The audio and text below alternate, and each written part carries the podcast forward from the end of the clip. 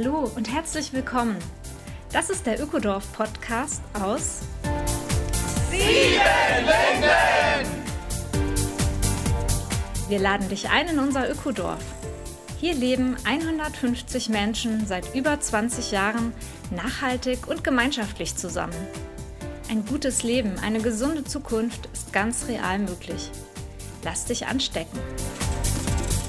Mein Name ist Simone Britsch und ich wohne hier.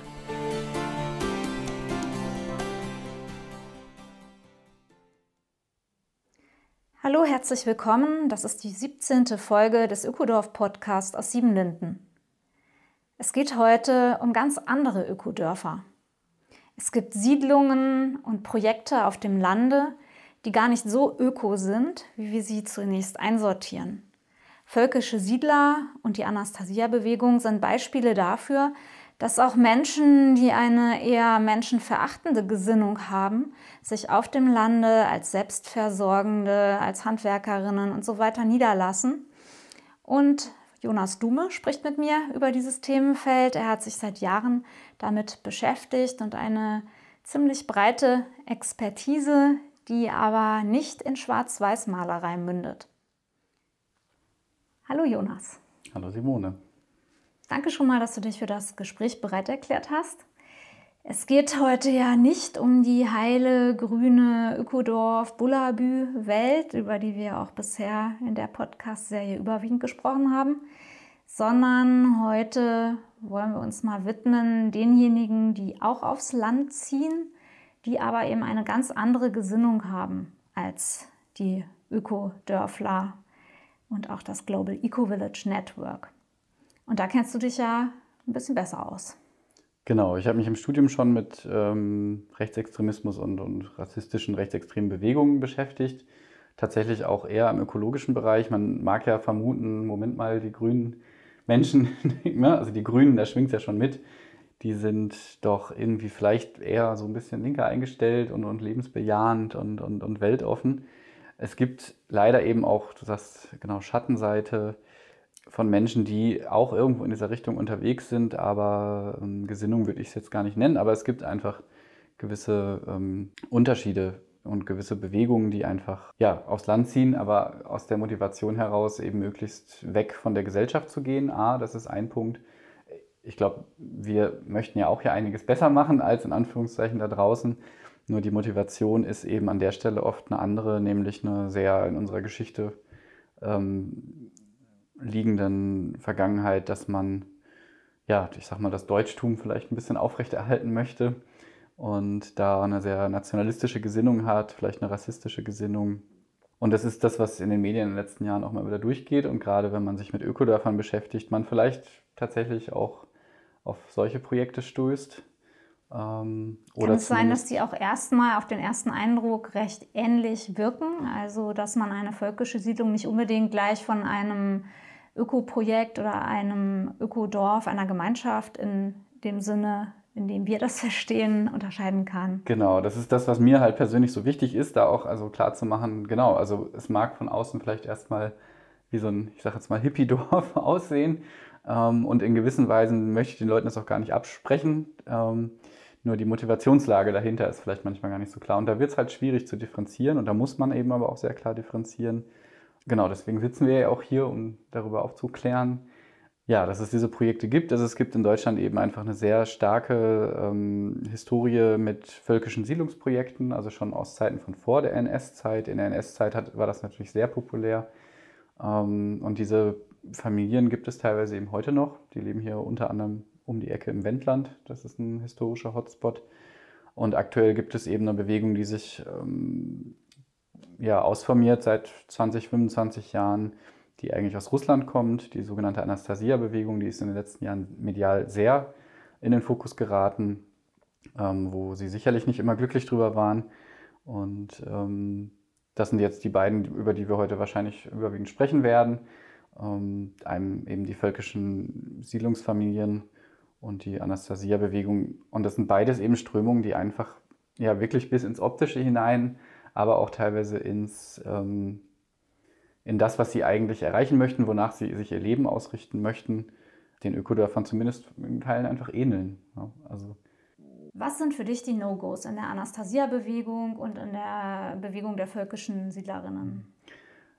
Also ich habe da definitiv meine No-Gos, aber das Ökodorf-Netzwerk hat eben auch seine No-Gos. Ich glaube, das ist fast wichtiger, ähm, dass da einfach auch ganz klar festgelegt ist in den Statuten, wir möchten uns weitestgehend basisdemokratisch organisieren. Es muss eine Gleichheit im Projekt herrschen.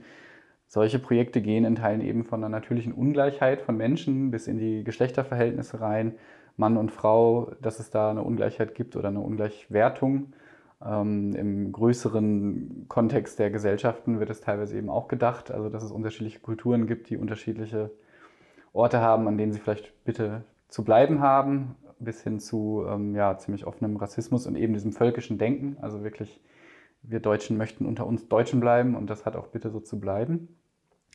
Und das ist natürlich, also wie gesagt, aus Ökodorf-Perspektive ein No-Go, also für Weltoffenheit und Toleranz eintreten, ähm, lässt sich nicht verbinden mit solchen Siedlungsprojekten. Aber wie gesagt, der Fokus, äh, das kann dann verschwimmen, also die Wahrnehmung von außen. Und bei der Anastasia-Bewegung ist es eben auch so, dass ich habe jetzt mehrere Leute kennengelernt. Das sind oft sehr junge Menschen, die sind sehr motiviert, die wollen die Welt wirklich besser machen. Das beruht auf äh, mehreren Büchern, in denen es sehr viel darum geht, ähm, die Welt besser zu machen. Die Motivationslage dahinter ist aber leider manchmal eben etwas schwierige. Und ähm, ganz konkret sind die Geschlechterverhältnisse da ähm, ja, also mindestens unglücklich, sag ich mal, beschrieben. Bis hin zu aber eben, dass es, dass die Welt aufgrund weniger mächtiger Menschen ähm, schlecht ist. Also es werden einfach sehr klare Feindbilder benannt. Und nochmal, also ich glaube, da ist auch sehr viel Positives in den Büchern, aber das ist das, worauf man dann doch immer wieder stößt, dass es eine sehr klare Feindmarkierung gibt und über andere spricht. Und das ist das, glaube ich, wo wir Ökodörfer dann nicht mehr mitgehen können. Zieht bitte aufs Land, macht euer Ding irgendwie, äh, euer schönes Siedlungsprojekt, lebt im Grünen, versucht die Welt wirklich besser zu machen.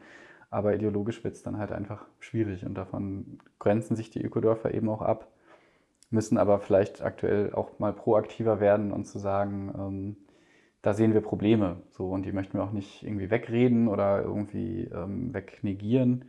Auch die Anastasia-Bewegung hat immer mal wieder den Impuls, sich als die junge Ökodorf-Bewegung zu inszenieren. Oder sie verstehen sich teilweise auch so. Und da muss man einfach hingucken. Wir sind ja als Ökodorf grundsätzlich mal offen für jeden Menschen, der hier zuziehen will. Ist das in den ähm, Anastasia-Dörfern oder in den völkischen Siedlungen auch so? Ich habe mitbekommen, dass es in ihrem Selbstverständnis oft sehr stark so ist. In der Realität es aber da deutlich Abstufungen gibt. Also die wirklich völkischen Familien, die sind nochmal ein Thema für sich.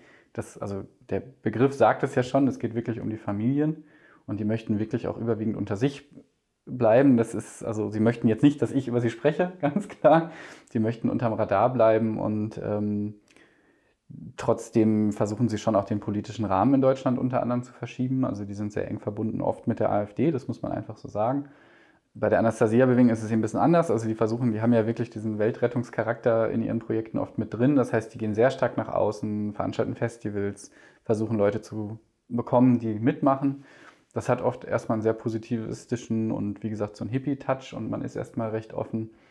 In der Realität, das sagte ich ja schon, basiert es dann aber oft auf einem sehr klassischen Familienmodell und das zieht dann vielleicht auch eher Menschen an, die solche Familienmodelle auch wirklich gutheißen. Und ich will sie ja auch gar nicht schlecht reden. Ähm, es gibt bei uns ja alles im Dorf sozusagen. Das hat alles, finde ich, seine Berechtigung. Nur da stößt man in den Anastasia-Projekten dann eben doch teilweise darauf, dass das Thema Homosexualität äh, ein großes Problem spielen kann und die Szene sich einfach wenig schafft, auch von eher rechtsextremer Ideologie ganz konkret in Personen auch abzugrenzen, die sich von dieser Szene ähm, angezogen fühlen, sodass konkret vor Ort solche Themen wirklich richtig Probleme bereiten können. Wie gesagt, Homosexualität, ähm, Interkulturalität ist, äh, wird formal irgendwie erstmal anerkannt.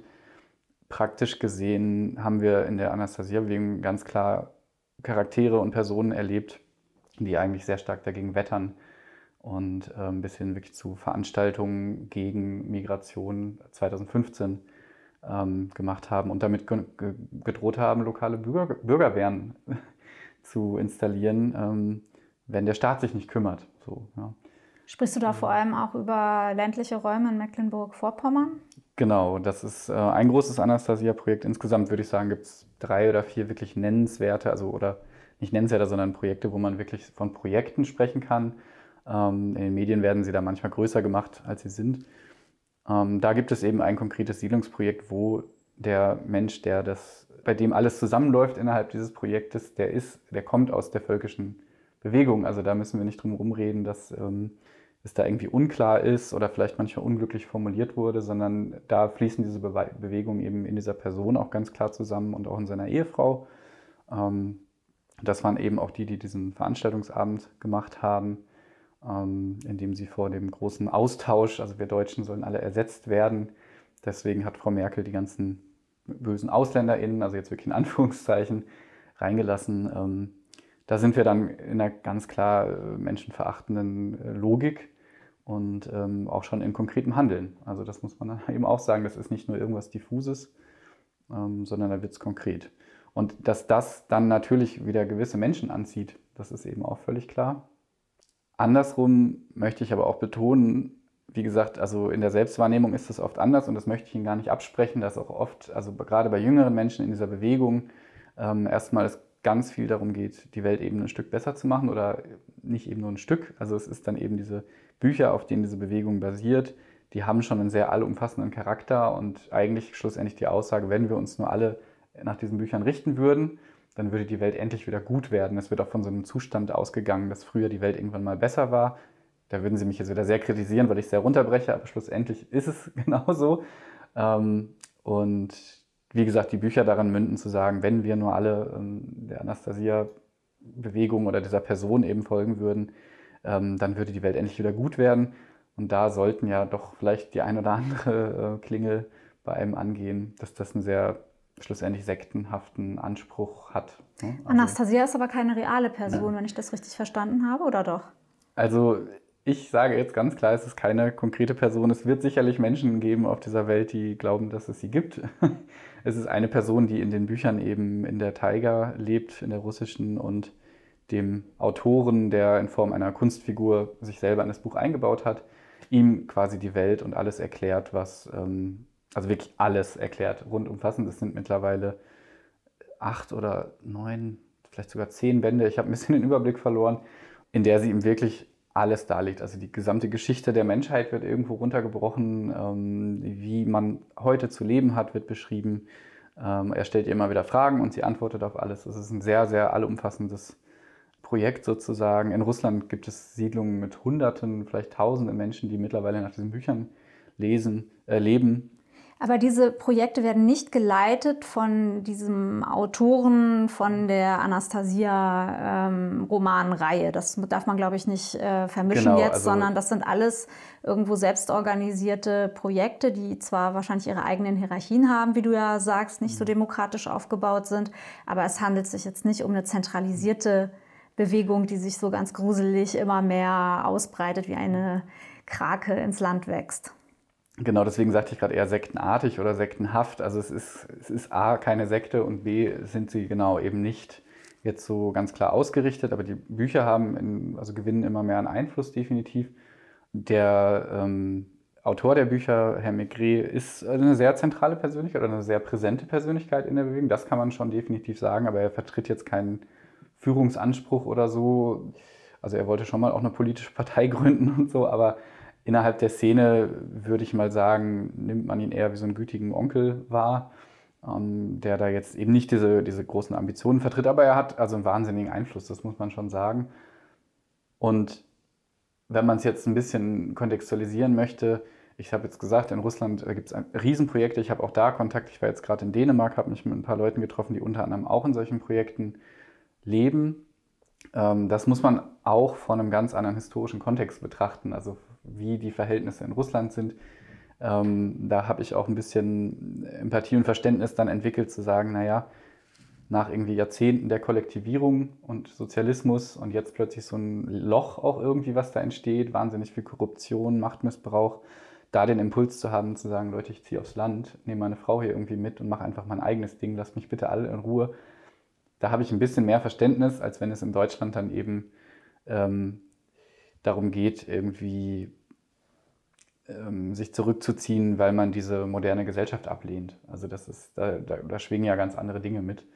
Gut, ich denke, das ist aber auch ein Kennzeichen von manchen Kommunen, kleinen Gemeinschaften, die sich eben auch als kleine Insel irgendwo vielleicht auch berechtigt zurückziehen möchten und ja, sich entspannt gemeinsam eine eigene kleine Kultur aufbauen.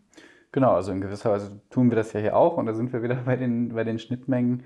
Trotzdem sollte man eben nicht aus dem Auge verlieren, dass wir eben Teil dieser Gesellschaft sind. Also das ist eben das, was ich meine. Da, da kann ich in Russland das ein bisschen mehr verstehen, dass man sich da rausziehen möchte. Ähm, jetzt aber nur noch für sich hier zu leben und wie gesagt oft dann mit so einem, mit so einem germanischen Anspruch, sage ich mal, da wird es dann halt schwierig und da sind wir, wie gesagt, bei, dem, bei den Statuten der Ökodorf-Netzwerke, aber wo ich auch sage, da möchte ich mir jetzt aber auch die Freiheit rausnehmen, darüber reden zu dürfen, dass das eben ähm, so, so Tiegelpunkte sind, wo einfach viel zusammenkommt und gerade im ländlichen Raum diese Ruhe, dieses Zurückgezogensein, die Gesellschaft kriegt nicht mehr mit, was da passiert. Ähm, da sind wir ratzfatz in ähm, Extremisierungsprozessen, die sich dann auch gegenseitig so befeuern. Und das ist das, was wir bei einigen sehr rechten Bewegungen im ländlichen Raum eben sehen. Das machen sie auch ganz bewusst. Sie möchten raus aufs Land, um da ihr Projekt zu machen. Ähm, und dann aber plötzlich Netzwerke aufzubauen, die einfach ähm, sehr stark in die aktuelle, wie gesagt, AfD, aber insgesamt die gesamte neue rechte Bewegung, die sind da besser vernetzt, als man das vielleicht erstmal glaubt, wenn man nur diese Hippie-Bilder sieht. Ja, ich meine, nun bieten ja ländliche Räume mit ihren Abwanderungsbewegungen auch reichlich Freiraum. Siehst du denn, dass es eine wachsende Bewegung ist? Also befürchtest du, dass es eine wachsende Bewegung ist?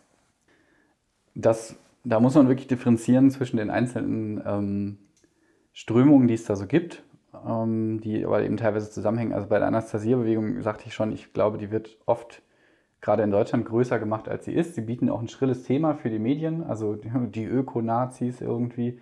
Ähm, wie gesagt, das ist ja viel zu undifferenziert, aber die sind jetzt in den letzten Jahren wirklich medial wirklich ganz schön durchs Dorf getrieben worden, also durchs eigene quasi.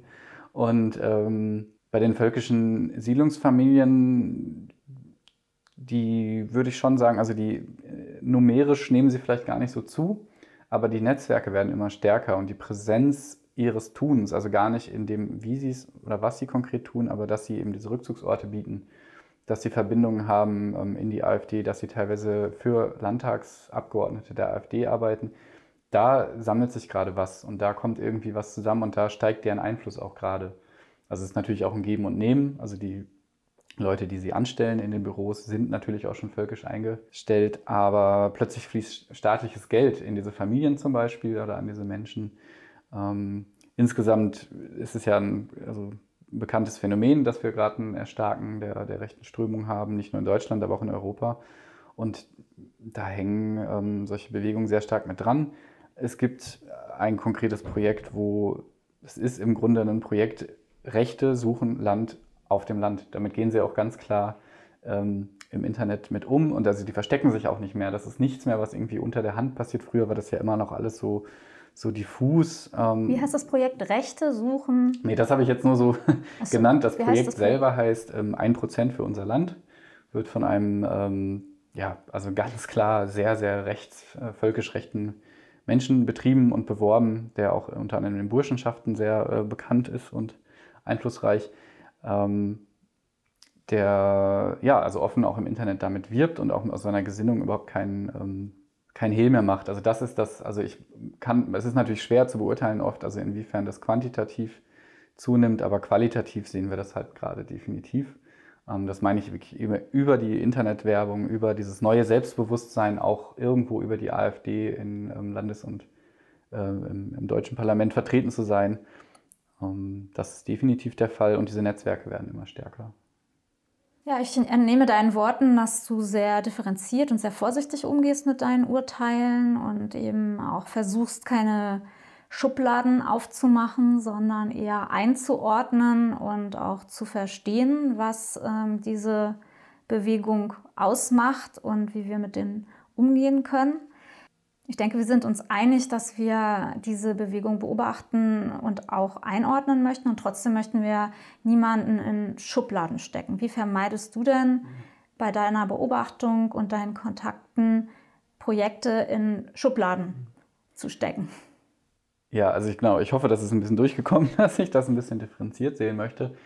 Ähm, ich habe aber auch erwähnt, ich habe auch meine No-Gos. Also das habe ich äh, für mich ganz klar gehabt, als ich im Dialog mit Menschen aus der Anastasia-Bewegung war.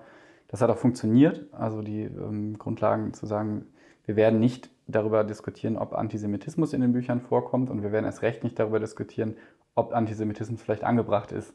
Da muss ich für mich eine Grenze setzen. Ich denke aber, genau, also es geht oft auch um Differenzierung und diese persönliche, emotionale Geschichte von Menschen dahinter zu sehen. Das ist ein ganz wichtiger Faktor, der ähm, heute aus vielen bekannten Gründen leider manchmal zu kurz kommt, würde ich mal sagen. wie gesagt, für mich ist eine klare Grenze auch wichtig. Ähm, aber gerade die Anastasia-Bewegung ähm, zeigt irgendwie diesen diffusen Raum von, da gibt es Schnittmengen ähm, und eben auch persönliche Motivationen und Geschichten. Und im Studium habe ich einmal ein Buch gelesen, das nannte sich Erlebnisraum, Rechtsex Erlebniswelt, Rechtsextremismus. Und da bin ich vielleicht auch ein bisschen der, der Erziehungswissenschaftler, der da in mir durchkommt. Ähm, es gibt eine Möglichkeit, solche Menschen einfach einzusortieren und zu sagen, okay, das ist jetzt so ein Gedankengut, also auch eher menschenverachtendes Gedankengut, als zu sagen rechtsextrem. Das ist auch nochmal irgendwie eine Art von, von Handreichung oder Handdarbietung, ähm, das nicht so klar zu markieren oder eben anders zu markieren. Und ähm, in, diesem, in dieser Erlebniswelt Rechtsextremismus auch zu verstehen, welche Geschichte steht dahinter. Und also da habe ich jetzt auch wieder den Begriff Rechtsextremismus genutzt. Ähm, aber schlussendlich dieses Wort Erlebniswelt hervorzuheben, also es gibt einen Grund, dass ein Mensch so ist und äh, dass er da eine Geschichte hat oder dass er vielleicht Dinge anders bewertet. Ähm, wie gesagt, ich möchte damit nicht ähm, Dinge ausklammern, aber erstmal möchte ich versuchen, Dinge klar zu benennen, um dann im Dialog zu bleiben. Ähm, und da spreche ich jetzt nicht von einem äh, Björn Höcke oder so, mit dem brauche ich, glaube ich, nicht mehr in Dialog gehen. Der hat in seinen Büchern alles hinreichend dargelegt. Aber ähm, viele Menschen, denen wir da vielleicht Unrecht tun, was ich sagte über die Anastasia-Bewegung, da steckt erstmal eine grundgute Motivation hinter, die Welt ein bisschen besser zu machen und dass man dann vielleicht irgendwo im Verlauf dieser Bücher in meinen Augen an den falschen Ecken dann wie die können, Augen verschließt. Wie können wir sie denn abwerben? Ich meine, das wäre doch das Schönste, wenn ich höre, das sind junge, idealistische Menschen, die sich da zum Teil anschließen und vielleicht gar nicht mhm bemerken, dass der Kern eine Ideologie ist, die sie mhm. selber möglicherweise gar nicht ähm, per se befürworten mhm. würden. Das wäre doch das schönste Bild, oder?